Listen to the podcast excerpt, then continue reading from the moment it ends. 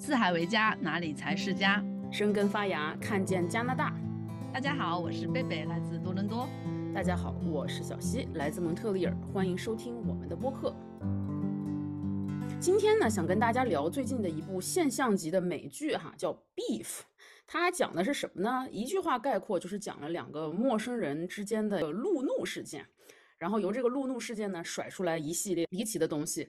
那么它为什么会大火呢？罕见的哈，在这个主流美剧里面，它所有的主演都是亚裔，演的也是亚裔的情感故事，然后在网络上就引起了轩然大波。至于为什么这么轩然滔天呢？我们一会儿再聊。首先想跟大家说一下，为什么它这个名字叫 beef？嗯，牛肉吗？比如说最近大家看像什么中国有嘻哈呀，朋友们应该会了解，它这个词应该是从 hip hop 嘻哈文化里面来的。如果他说 you want beef？那其实就是说，你想和我打一架吗？You want fight？他其实用了一个美国很深的俚语的一个词来做整部剧的片名。那么正好借这个机会呢，我也邀请到了我的好朋友 Carol，他呢是在澳洲留学，然后又在美国生活了十多年的一个对冲基金从业人士。我们平时也会聊到很多像这个文化差异啊、身份认知的问题。今天就这个剧请他过来，我感觉是再合适不过的人选了。那么，Carol，你跟大家打个招呼吧。哦，Hello，大家好啊，很高兴啊，作为呃黄阿丽的粉丝，今天参加节目，分享啊一些我身边的见闻和经历。好的，那咱们就开始吧。我们三个先聊聊我们对这个剧最初的一个印象呗。你看完之后是一个什么感受？嗯，我虽然。我看到的第一个观感，呃，包括周围很多人的评论，第一的反应都是说，这这个呃剧对于啊东亚文化在美国这片土地上所产生出来的冲突。但是我觉得很有意思的一点是，这个剧不仅在豆瓣上评分很高，在烂番茄上评分也很高。呃，就据我周围所看到这部剧的非亚裔朋友给我的反呃反馈来说，他们也是非常有代入感。啊，当然可能我周围很多朋友也是呃有移民背景，所以可能给我的感觉是，反而这部剧带有了相当的普适性。虽然。呃，是以这个东亚视角作为切入点，但是很多这些矛盾一定是在各种文化背景都有类似的这种体会啊，所以我觉得呃，这个普适性是最打动我的一点。我同样也是黄阿丽的粉丝啊，然后我当时这部电影出来的时候，我一看到是黄阿丽，我说必须要看，然后在最早的时间抽出了一段时间给他整个看完了。然后我觉得看完《怒呛人生》之后，觉得哇，能聊的点好多呀，就每一集都让我很上头，然后每一个主题都直击我的很多痛点哈。然后我想想在这里，首先毫不掩饰的想表达对黄阿丽的热爱。我想说，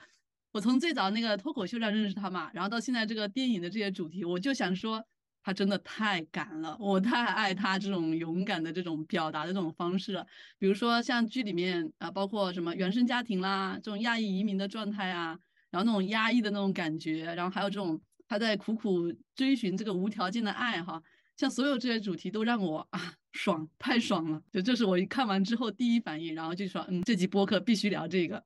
哇塞！相对于你俩是黄阿丽的事业粉，我看完这部剧，我居然成了黄阿丽的颜粉。哎，我觉得，因为她平时以前都是戴那种很上挑的眼镜，给人感觉有一点。凶嘛，但是在这部剧里面，哎，我真的觉得她还是一个长得很俊俏的一一个亚洲姑娘，而且说实话，她和其他应该是在演艺圈也演了很多很多戏的这些演员来对戏，她的演技也是一点都不落下风。当然，也有人说哈，她剧里老公就是演了她和她现实中老公故故事的一个折射，让我也是一边看有一点。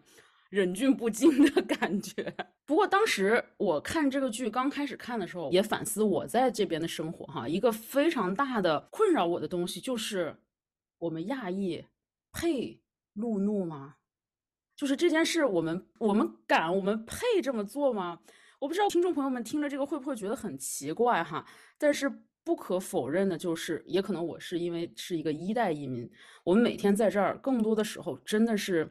小心翼翼的生活，非常精心的去设置每一个生活的环节，不想它有任何的差错和纰漏。你像今天看完这个剧，我特别影响的感受就是他暴怒五分钟，失控一整年，这是我们可以承受的一种代价吗？我深深的反射到我自己的身上，我觉得如果是这样的话，我稍微脑子咱们亚裔脑瓜这么好，数学那么好，一计算，我觉得哇塞，我不配这么做。不过，当我又把这部整个剧看完之后，确实又发现，其实像这个黄阿丽，还有那个中间那个 Danny 嘛，他们应该都是已经陷入到了深深而不自知的抑郁症里面去了。像他们其实真的就像是一个火药桶，就带着那么一根火药芯儿，在天天在街上走，互相他们这个路怒就像是触发了那个火药桶一样，就这么爆炸了，根本也没有办法在乎后果，也就这么发生了。我对小溪这个问题哈，就是说配不配路怒，我觉得。我自己反观我自己，可能不是用“配”这个动词，而是说敢不敢路怒，然后以及正常的我敢不敢或者会不会对别人竖中指。因为这个现实生活中，比如说我自己之前就是在路上发生一个别人。违反交通规则，但是我自己是很遵守交通规则，他还差点超到我的车。就这种情况发生的情况下，我还是抱着一种啊多一事不如少一事，连喇叭都不太敢按，觉得按了喇叭就可能他又回过来恕我中指怎么办？所以刚才小七讲到这个问题的时候，我想的另外一个就是说，在电影里面我为什么很爽，就是因为看到这两个抑郁症的患者，然后因为情境的设置，他们。把这种怒气给爆发出来之后，这种爆发的感觉让我想到了我这个生活中现实生活我不敢怒怒的这种感觉，就让我爽到了，你知道吗？就会反思说，哦，那可能我们以后也是可以在一定的程度内，保证后果不会太严重的情况下，也偶尔怒怒一下。对我还专门就这个问题。这个问了一下我周围的朋友们，你觉得这个路怒这件事事件的影子，它是不是有真实度？当然，我我收到的很多反馈啊，朋友们大家都是觉得，首先这个路怒本身就是非常具有爽感，它这个爽感当然就是源于，就像你们刚才说的，就是大家其实平时生活都是小心翼翼的，尤其是作为一代移民，包括。呃，像很多人在还没有完全正式拿到绿卡，还在等待的这个过程当中，还在工作签证，那肯定是不不敢犯任何错误，不敢有任何这个岔子，呃，稍微有一些问题就会会身份受到影响，这这种就代价很高的情况下，其实这些都是他不太敢想的。这个行为，当然我又反思到，就是如果说是一个二代或者是三代移民，可能他们不会有这样的这个 burden，可能他们本身自己也觉得自己不是一个移民的心态，是一个我就是这个地盘的主人的这种心态，呃，可能他们也会把情绪这样就发泄出来了。但是，但说到底，我觉得这是一个呃所谓你怎么样呃管理和表达情绪的一个话题。我觉得是怎样表达。情绪在这个可能在移民和移民之间，一代和二代之间，它都是不一样，可能和文化和文化之间也不太一样。没错，没错，就像你说的，可能我自己也想，应该是一代移民或者是二代，甚至到三代，这个代际之间还是。会有差异。对于像我们一代移民，可能确实活得比较谨慎，这个也给整个在北美的大环境这个亚裔的印象，大家认为他们都是非常温顺的、顺从的，就是不会特别敢于表达脾气的。那么在这部剧里面，他们这两个主演其实是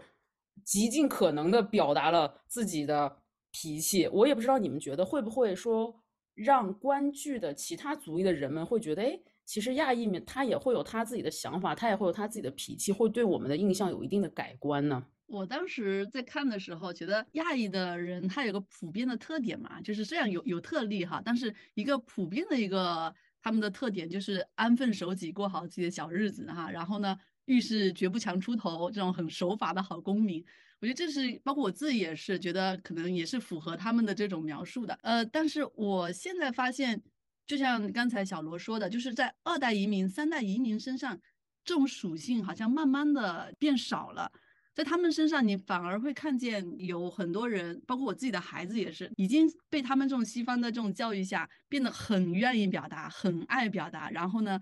呃，现在七岁八岁都已经跟我说说要 It's my life。然后让我不要管他太多的事情，有些事情他觉得自己已经有这种主动性，然后有这种能力去可以控制好自己的人生了。这个我是觉得还是变化很大的，所以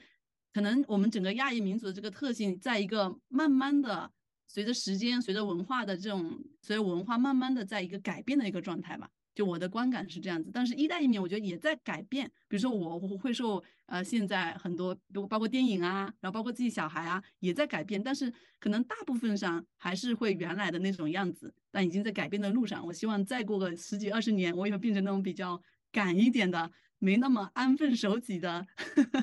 这种父母吧，一一代。对我感觉可能就是我有一个类似的观感是说，可能是不是是不是这就是这种剧里面所反映出来的文化冲突？啊，东方文化是一个集体主义的文化，那西方文化是一个呃个人主义的文化。那么在集体主义当中，可能个人的情绪、个人的感受就没有那么重要，在一个大的家庭。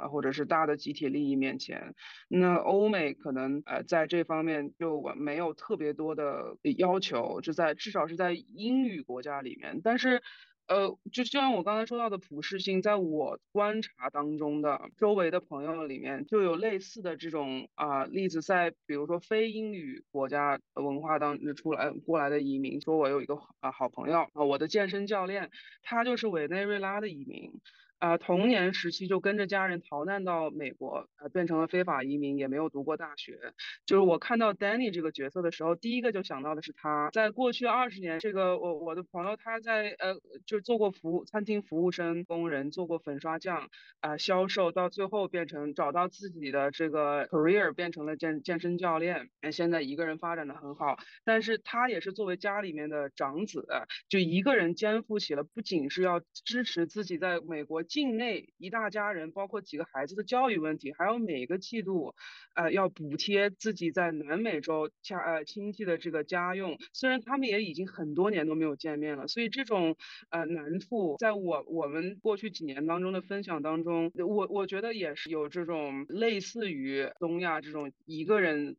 的个人利益和面对一家人的集体利益，对我觉得我的委内瑞拉移民的一个朋友，他的生活的难处就代表了像他类似的一个群体一样，像 Danny 一样多年的努力，经常遇到困难，经常得不到认可的这种心态，我觉得在很多人在很多移民身上都有体现的。说到这个委内瑞拉的健身教练哈，我其实有想说，为什么这一部剧现在会大火呢？还有一个其他的原因，就是这部剧的这个制作公司是这个 A 二四嘛，大家可能不了解这个公司，但是刚在奥斯卡上斩获大杀一切的这个《瞬息全宇宙》，就杨紫琼获奖的这个电影就是他们做的。我其实也可以想到，亚裔这两年，不管是说，就是它在整个全世界，它的地位其实都是有所提升的，包括像中国，可能作为一个最主要的一个市场，在这个的推动之下，可能更多的人愿意看到说，哎，这个群体的。人他们究竟是怎么想的？我们可能原来只是给他一个非常脸谱化的东西，但是现在揭开这个脸谱，会发现他们也都是有自己的喜怒哀乐的一些人。对我，我觉得可能。还有一个点啊，就在这个各种种族，就是在尤其是在美国这样一个移民的国家里面，我最近也是接接触到一个流行词汇叫 third culture kid，就是第三文化下成长出来的孩子。那它意思就是说，你的父母的成长环境和你的成长环境。以及可能你现在所处的环境都不是一个文化，那在这种多文化、多多重层次文化当中的交杂，也会产生很多矛盾。我觉得，那再说的广义一点啊，我觉得这个概念其实也很适用于很多别的情况，比如说像在国内农村长大的父母和现在在大都市里面生活的我们，这样说起来的话，可能也是也也是有很多文化冲突的地方，所以说可。可能剧里面本身所反映出来的东西文化的差差异，可能在国内或者是在别的国家也有类似的情况。讲到这个哈，我觉得这个还挺扩充我的认知的，因为我以前很多时候，比如面对一个问题，或者是面对中国人问题，很多时候想，哎，为什么就我会面对这个问题，会或中国人面对这个问题？但后来发现啊，原来很多事情。不是我一个人在孤军奋战，我会找到很多那种可以相互理解的。原来他们也在经历同样的事情，或者说，哎呀，原来有些问题是人的天性，它不是中国人自己在经历的，也是全世界，包括西方人，他们也都在经历。哎，一旦有这个认知之后，你就会发现，哦，原来有那种啊，没有很孤独的感觉，好像一下子就释然了，然后会想到说，哦，原来大家都在面对这个问题，那他们是怎么解决这个问题的？我们是怎么解决这个问题的？那中间我们两个人，我们大互相之间是不是可以互相学习？然后呢，就想到说，原来会觉得，哎呀，原来原来多元化非常好，因为你可以从每个人的差异中学到不同的东西，然后让自己变得更加的思维开阔一点，然后可以。在取长补短面对问题的时候，能够有更完整的一些思考。说到这个多文化的情况，我自己觉得很多，包括原生家庭的问题，包括剧里面也讲到很多原生家庭的问题，可能也是源自于很多这种多文化在一个人或者是个体里面内部冲突所产生的一系列矛盾。这个可能我们很多人也都有，包括我自己也有很多原生家庭当中的困惑。对，讲到原生家庭，我当时在看。这部剧的时候，他其实到第八集的时候嘛，第八集那会儿，他其实整个就引出说他们以前的一些生活方式、童年的经历会影响他们之后很多人生选择嘛。所以我看到这里，我就想，哎，我就一直在等，说他后面等着那种他怎么会去跟原生家庭和解，或者说怎么跟父母和解，我想看看他是怎么解决的。但最后发现，哎，他到最后没有解决，他只是回去跟父母聊了聊，发现还是这些同样的问题都存在，对吧？然后也没法说，呃，跟以前有些看的剧一样的，啊，两个人拥抱啦，互相理解，互相看见。那其实到最后他没有和解，他到最后一集第十集的时候，他其实是跟只是跟自己和解了。所以我看到这个的时候，我心里有点失落，我想，哎呀，黄阿丽，你怎么不给我一个答案呀？这样我就不用这么痛苦了。但是另外一方面又觉得说，哦，原来。就像我们上期播客那个张奶奶她提到的，很多问题她是没有答案的，很多问题你可能他的追寻的这个过程才是意义，可能到最后你什么都没有得到，但是这个追寻的过程中，你会去思考一些关系，会去思考自己怎么去对待这些关系，然后去思考自己怎么去成长，那么更好的去看这个世界，然后去看周围的人，我觉得这个可能才是最重要的意义。所以我看完这集之后，我一个很大很大的收获就是很多事情真的没有答案，但是。你可以有你所有的你不同的解决方法，但是这个解决方法，寻找这个解决方法的这个过程才是最重要的一个经历。你的这个感触不就呼应了剧里面的那个金句吗？就是 Everything fades, nothing lasts。当你认识到这一点之后，就可能你翻越了一个山坡，你期待的一个美景，结果美景并没有出现，告诉你世界上没有什么东西是可以持续的，一切东西都会烟消云散。那我觉得那个时候。我们一定会失望吗？我觉得也不一定，可能是一种释然吧。嗯，对，会释然。嗯，我想说的就是，其实刚才 Carol 提到的那个 third culture kid，第三文化下成长的孩子，这个其实不光是面对到，比如说现在我们的下一代孩子的问题，像我们自己如果已经出国十几年，其实你不觉得我们也相当于是一个没有了根的一个浮萍的感觉吗？我们为什么会移民？其实就相当于是自己斩断了在故土的这个根，然后选择到另外一个。国家来生活，像里面也另外一个金句就说哦，West therapy doesn't work on Eastern minds。这个事情我刚时看完，我觉得我特别有经验去谈，因为我这这两位好朋友都知道啊，我在前两年最困困惑的时候，我就专门去找了像心理医生和生活教练这样的角色，然后我为了让他们平衡我的这种角色的关系呢，我还专门找了白人的 life coach，还找了就是有在国外生活经验的这种中国人的 life coach，我希望他能。也是像贝贝这样追寻，我想追寻一个答案，你要告诉我一个答案。但是事实上就是，他没有人能真正了解你的问题。我不知道大家听到这个会不会失望，因为我确实也花了很多的 钱，重金求索，不是求子，重金求索，想要获得对于生活的答案。但是你离开了自己的地方，在一个新的地方生活，他没有一个人可以完全对你有一个感同身受的东西。呼应刚才贝贝说的话，就是在这个。追寻的过程中，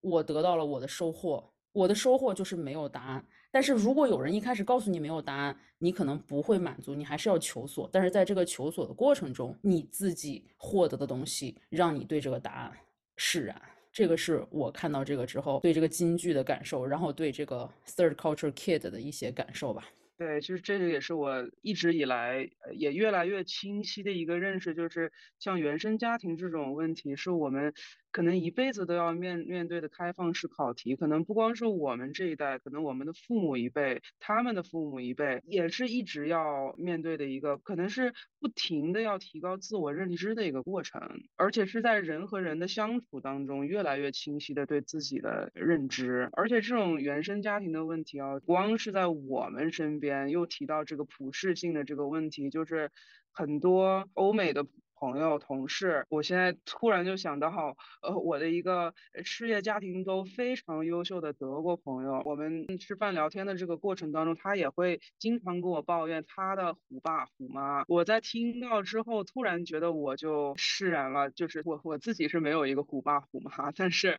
突然觉得这个问题其实是所有人都会遇到的，也会也会拿拿来抱怨。虽然已经是一个中年人了，所以我觉得也是能够得。得到一个释然吧，就是在可能是所有人都还是不停的在在探索的一个问题。对你讲到这个哈，我就想起那个我们之前看的《老友记》，我相信很多朋友应该都看过这部剧。然后你有没有发现里面那个莫妮卡她爸爸妈妈，每个其实每个角色都是身处这种原生家庭的这种困境中哈，但是。给我印象最深刻的就是莫妮卡她的爸爸妈妈就重呃重男轻女对吗？然后 总是对那个 Rose 特别好，然后总是忽视莫妮卡。然后我现在在想的是，我看到他那个情节这些之后，我就想啊，原来他们问题也是这么严重。但是另外一个不一样的让我看到就是，他们能够直接沟通。然后，比如他爸爸妈妈这样子，他们朋友之间，然后他跟他爸爸妈妈之间会直接指出来，直接沟通，好像也不会产生一些很大的问题。但是直接说出来之后，大家都能面对这个问题，虽然大家也都改不了，但是大家能面对，然后通过一种戏谑的方式，或者是跟朋友沟通的方式，把这个事情就好像解决了，不是解决了，但是能够去说把这个事情说出来。但我觉得像我们这种，包括我旁边这些朋友，就这种事情是没法直接去沟通的。然后只能放在自己心里，自己去慢慢消化，然后通过各种方式去把它，通过一种，比如或者文字也好啊，或者是跟朋友之间吐吐槽也好，用这种方式去间接的把它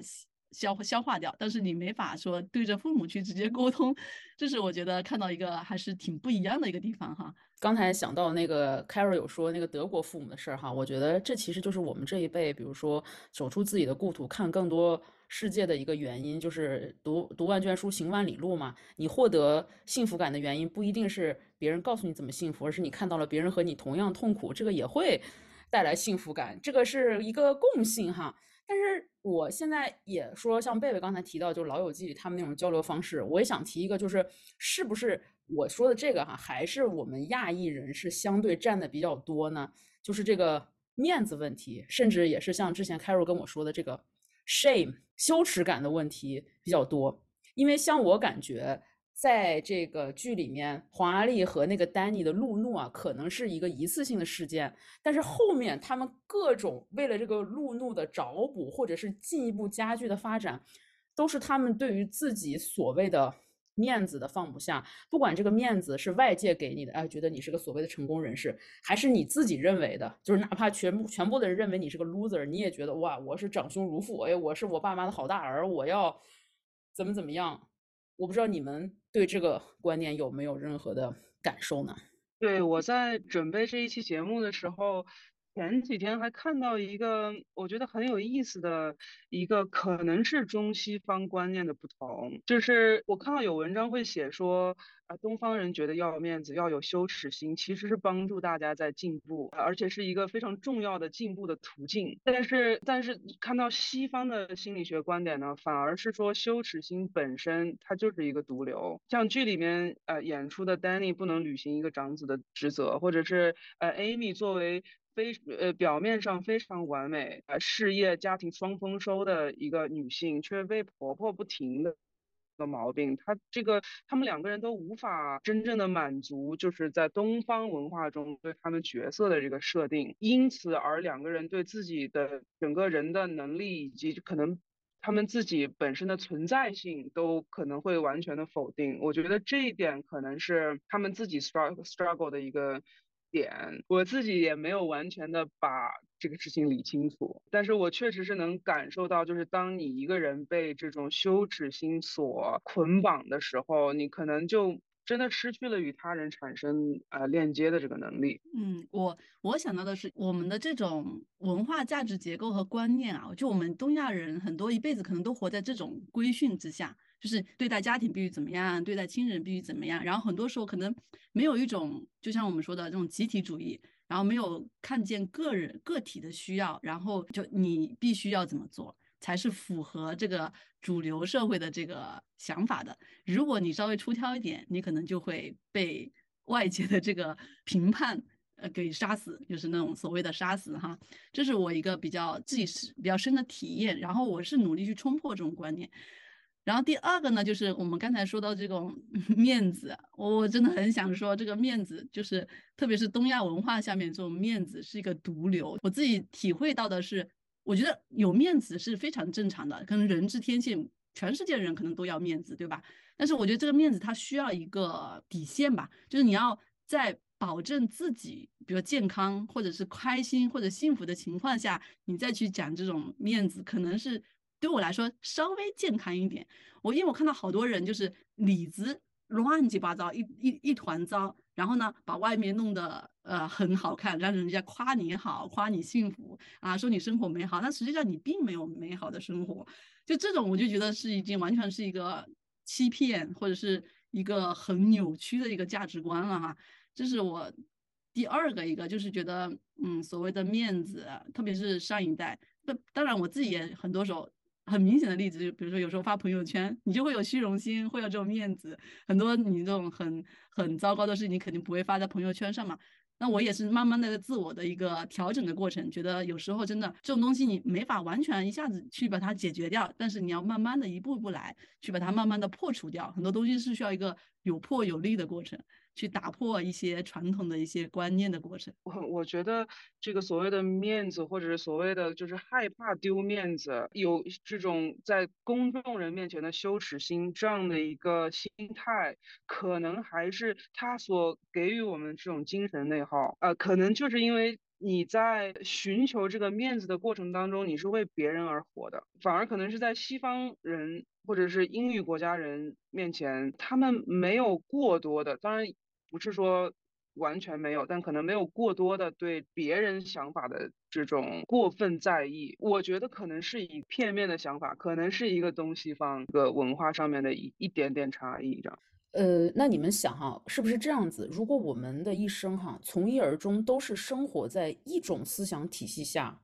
就会好一点。如果你深深的认为东方的这个东西是。你不管说是好的还是坏的，但是你也别无选择，那么你就在这里面去适应。那么西方人他是那样子，那他就在他的系统里面如鱼得水。那么我们还是谈到这个移民的孩子，像这个 third culture kid，他在一方面上，他在这一片土地上有了更多的自由权，比如说像刚才说，他有权利去路怒，他有权利去嘚瑟一下，做一点出格的事情。但是他在很多情况下，他这个壳子还是没有突破，就像里面。那个 Amy 的那个小情人问他说：“你喜欢什么？你讨厌什么？”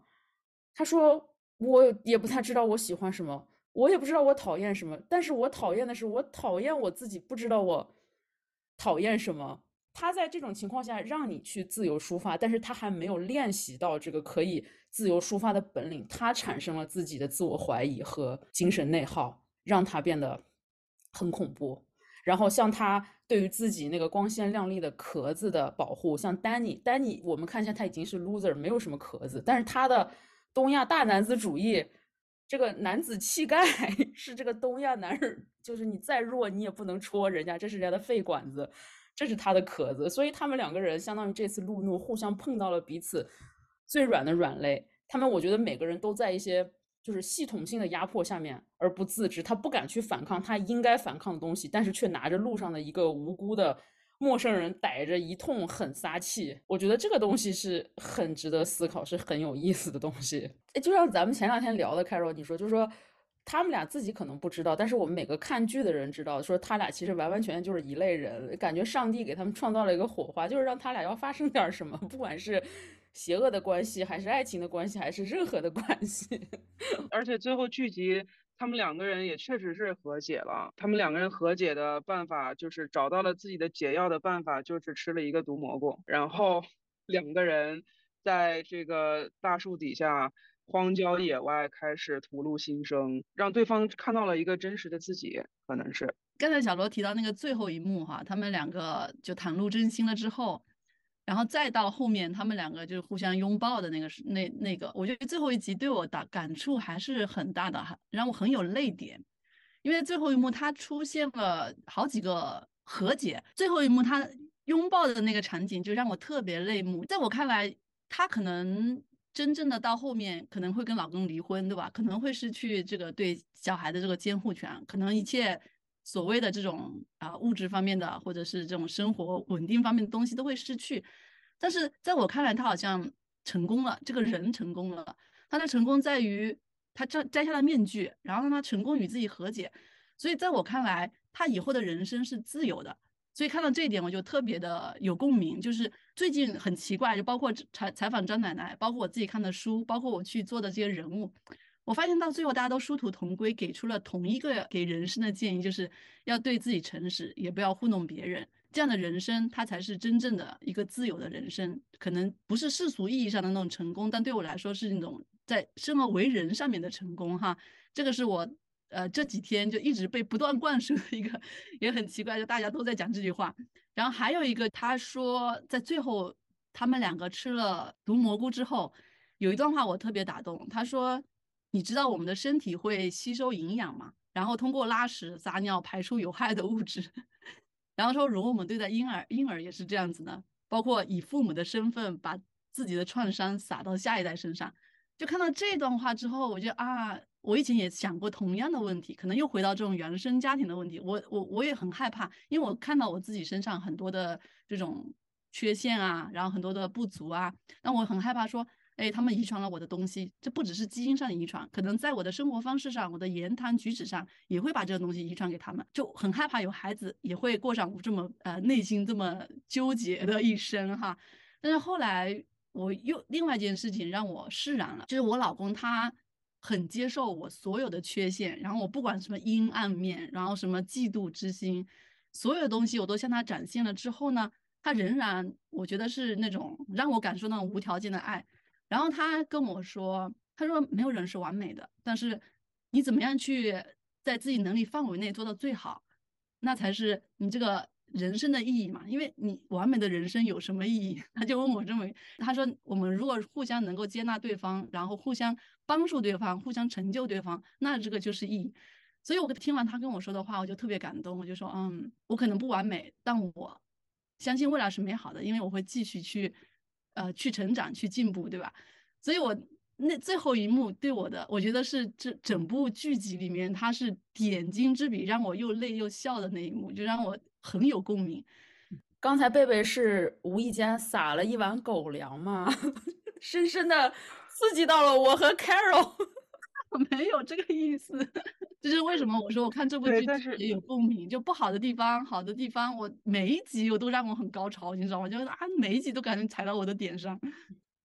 是的，狗粮 get 了，是的。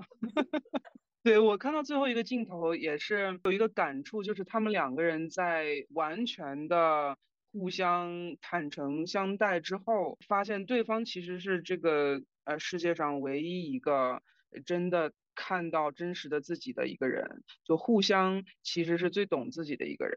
所以他们两个这种和解，我觉得也是非常感动。对，我觉得有时候就是人可以不完美，但是你要找到能理解你的人，那个时候就感觉特别好，有没有？我不知道你们有没有这种感受。我的感受是，像贝贝刚才你提到的两个字，就是成功嘛。那其实你说最后一集结束，本来 Amy 就是黄阿丽演这个角色，她是世俗里非常成功的角色，嫁了一个。高富帅还是搞艺术的老公，生了漂亮的女儿，然后还自己从事的企业马上要被被收购。但是当最后一集结束，他可能会失去 everything。但是你用成功定义了他，就是现在在我们这个时代，究竟怎么样才是成功？你所追求的物质是成功吗？还是说你真的我可以突破我内心原来不敢突破的东西，找到了和我惺惺相惜的人，然后去过了一种更。清澈透明的生活，那这种叫成功呢？其实这个最后，我觉得带给我更多的思考是这一方面。因为作为一个非常务实的家庭主妇，我看完最后他们抱的那一下确实很浪漫。但是我之后想的就是，哇，这得有多大一个烂摊子要收拾呀！我就是一个非常，哎呀，不浪漫的人，没有办法。对，但是在贝贝刚才讲的这个，包括在之前讲到的，在这个沟通方式方面，我自己也是有一些片面的想法。在我自己的这个理解当中，可能中国人他就是更加偏向于表达一个，或者是不愿意直接表达。他在表达自己情绪的时候，他可能更偏向于表达一个意境，把这个情绪图像化，呃，像写一首诗啊、诗歌啊、散文啊。呃，音乐、绘画这样的话，可能就像剧中表达的这种东亚人的情感，就就这样，因此而被压抑，或者可能很多人就选择完全不表达，可能就是集体利益大于个人利益的一种表现。呃，那可能在西方，在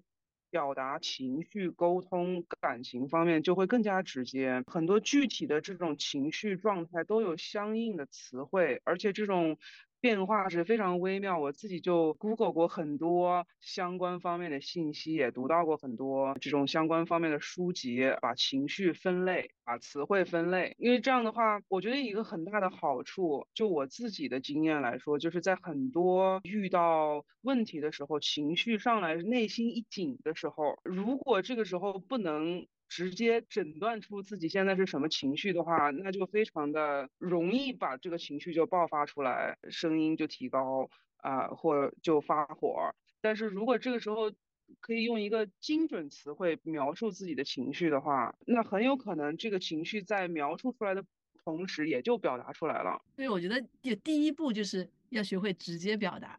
然后第二步是像凯瑞说的。要学会准确的表达，我觉得这是可能我们一直要去学习的。我觉得现在已经我在学习的过程中，包括我上次挺好玩的，我小孩去上在这里接受小学教育嘛，然后他教了我一个很好的一个技巧，去表达你的一些意见，表达你的情绪。他说他的老师都会用三明治的方法，在加拿大这边三明治这种表达方式还挺流行的，就是你要批评一个人的时候，或者是指出他哪点需要改进的时候，他会讲一堆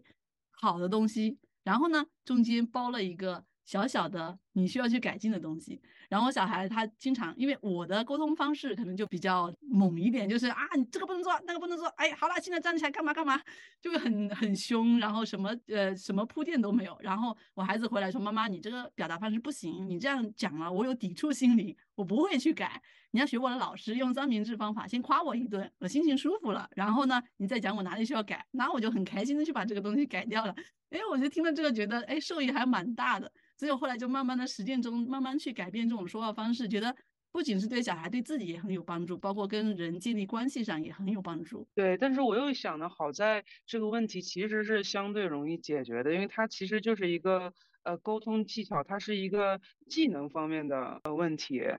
但我更害怕的可能是在自己情绪压抑太久之后，反而丧失了。真的面对自己情绪，或者是直面自己真实的自己的一个能力。重要的一点，就刚才还是讲的，一直在说的，要诚实面对自己嘛。就是你怎么诚实，怎么不舒服了，其实你要表达；你开心了，你要表达；你觉得你孩子好，你要夸他；你觉得不好，那用好的沟通技巧去批评他。对这个，我刚才听贝贝说，其实我有一点悲观哈，就像你说的。我们不管是用任何的沟通技巧方式，或者是所谓的三明治方法，其实都是在我们有能量的情况下要去做的。那就像 Carol 说的，如果我现在真的已经濒临崩溃的边缘了，我要怎么样去诚实的展现我自己？我现在诚实展现，我就是想大哭大闹，我就是想骂人，我就是想怒怒。但是这个时候，我又想到，也不知道是哪个名人说的一句话，就是说可能人生在世哈，你这个肆意妄为的时间，你是一秒都都做不得。如果我们真的去修炼我们这种情绪，可能就是要把这个水坝筑得越来越高，越来越高，让我们不是那么很轻易的去去垮它吧。那要不所谓的诚实面对自己，然后又有很多的技巧和方式，其实这两个我也觉得某些时候是有矛盾的。我想起哈，就是你们发现在这里，他们很注重这种心理情绪，包括小孩子，他们学校里经常会开这个课。我记得刚开始我们疫情的时候。我听那个政府的那些广播呀，就是发的消息，就是说你如果因为疫情待在家，心理发生问题，去就可以拨打什么电话，或者去哪里去找这个心理医生去帮助你。所以我觉得心理方面的这个情绪方面的配套设施，包括这种第三方的这种机构，还是挺多的。可能有时候我们碰到这种啊，真的是不太行，自己解决不了的时候，可能还是需要寻找一定的这种外在的这种帮助。就这一方面，包括我觉得像现在中国。好像这方面也慢慢的起来了，可能心理咨询师啊这种行业职业的人也开始越来越多了。我们回到这部剧哈，他我发现他的那个每个片头跟片头的每个标题就特别有趣，是不是？很很引人注目哈，很点。然后我对，然后我当时看了有一个标题我还挺喜欢的，就是 I am a cage，就它原话原来的完整的一句话是 I am a cage in search of a bird，就是我是一只笼子，寻找一只鸟。哎，我觉得这句话特别有趣，就一个笼子去寻找鸟，可能也呼应了很多我们刚才在谈的问题，就是比如说我们东亚人很多被这个社会文化规训嘛。这个一个规训的一个网，它其实是一个笼子，然后把我们罩到里面去，包括这个原生家庭，包括这种家庭的价值观，然后包括这种集体主义，可能每个都是笼子，然后去寻找这只鸟，把它框进去，然后包括像不要说说东亚啊，包括西方也是，西方比如说你的个人主义，有时候其实可能也是一只笼子，对吧？然后包括他的这种消费主义也是一个笼子，哎，所以我觉得这句话还挺有趣的。是的，是的，他这个 Netflix 经常每一集的标题。如果仔细看，都起的非常的点睛，而且不瞒你们说，每一集的简介里面我都能学几个我从来没有见过的英文单词，即便我觉得我的词汇量已经很大了。跟大家还聊点里面的那个八卦吧，就是里面描述的这个黄阿丽哈，她是一个中国移民，她嫁给了一个日本老公，然后和一个韩国人之间产生了一些问题。我是觉得他们啊，虽然已经很精准的踩到了这个亚洲崛起的这个点，但是他们能踩到说我们中日韩三个国家，我们之间有很多暗戳戳的 beef。我是觉得里面已经非常 nice 了，就是在他们最歇斯底里的时候，没有骂出那些对于。种族方面那些直接戳肺管子的那些话，我觉得这个编剧已经嗯，估计是考虑到了能播出的问题吧。对，包括黄阿丽之之前在她的脱口秀里面也讲到嘛，因为她自己是中越混血，她老公是日非混血啊，他们两个人回家之后就一起一起集体吐槽韩国人，这一点可能也是戳到很多人的笑点。他说一起吐槽韩国人是他们两个人最大的。达成一致的 时候，就是这个不懂的人可能就过去，但是我们懂的人心里就会嗯会心一笑，这是我我们这个远东地区的小笑话。包括其实很多亚亚裔脱口秀也会踩到这个点。我记得可能是 Ronnie Chan 之前也在他的脱口秀里面讲到说，整个从韩中越。菲律宾会一起吐槽日本人，可能也是也是有类似的情节。那么，我的朋友们，这个剧里面还有没有哪些金句或者哪些画面对你们留下了比较深刻的印象呢？对，就是里面还是有一句，我们可能刚才也有点到，说就是 Danny 在剧中说这个 Western therapy doesn't work on Eastern minds。我在听到这句话，可能。重复了两次在剧里面，至少我自己的第一感觉是他可能是在呃为自己的这个生活的艰难而找借口，在为自己不成功的一个生活而找借口。但是仔细又一想，我觉得可能他就是以这个以东亚在中日韩或者是中日韩越这种东亚以儒家思想这个组织社会的这个。特点和在一个西方英语国家里面的一个对比，一个是集体主义，一个是个人主义嘛。这个文化本身其实太深入人心，我觉得很难，即使是这个呃 therapy 也很难说完全打破。它可能只能帮助我们去了解这个问题本身，但是不能帮我们解决这个问题。所以还是说解决这个问题，还是要靠我们自己呃一步一步来探索。我当时听到他说这句话，就是。根据他这个人物设定跟情境嘛，我是会心一笑哈。但是在在第二个感觉就是，哎，我好像不是很赞同，因为我不知道对大家怎么样。对我个人来说，很多西方的一些，包括刚才我们提到这种沟通方式啊，然后跟呃这种对个人的这种尊重啊，就这个东西其实还是蛮治愈我的。觉得我在这个其中获得了很大的力量，在这其中可以得到很多的这种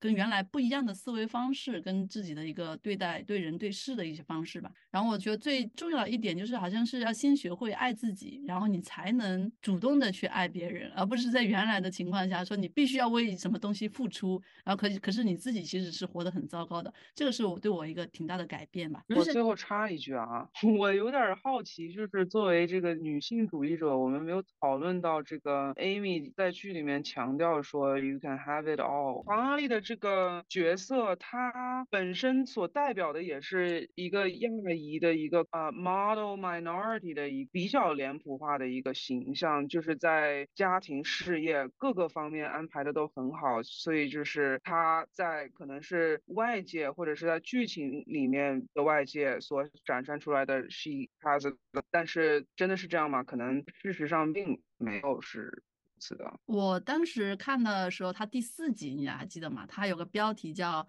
“Just Not All at the Same Time”，就是他说你可以拥有所有的东西，只是不能同时拥有。然后他那个在电视剧集里面，他不是上台表演，然后光鲜亮丽的分享说：“哎呀，我已经拥有了所有的东西。”我当时看到这一集，我想，哎，这狗屁！然后就会觉得，哎呀，这种这种表面的跟这个背后的东西，有时候。你会发现很多这种主流叙事哈，我们很多女性会被这种主流叙事给洗脑，然后会觉得自己可以啊事业爱情双丰收啦，然后妈妈可以生活工作一起平衡啦。那我们会隐去背后很多的一些支持，然后隐去你承受的很多痛苦，然后包装出这么一个形象去规训大部分的女性。所以我看他的这个演讲以及这个标题的时候，我就很想。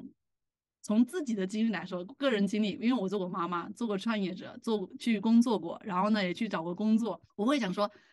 狗屁，你不可能同时拥有所有的东西，你可以一项一项慢慢拥有，你不能同时拥有。然后呢，我觉得很多，特别是对妈妈们，我很想说，不要对自己要求太高，不要被这个主流叙事被所规训，然后把自己变成一个像奴隶一样的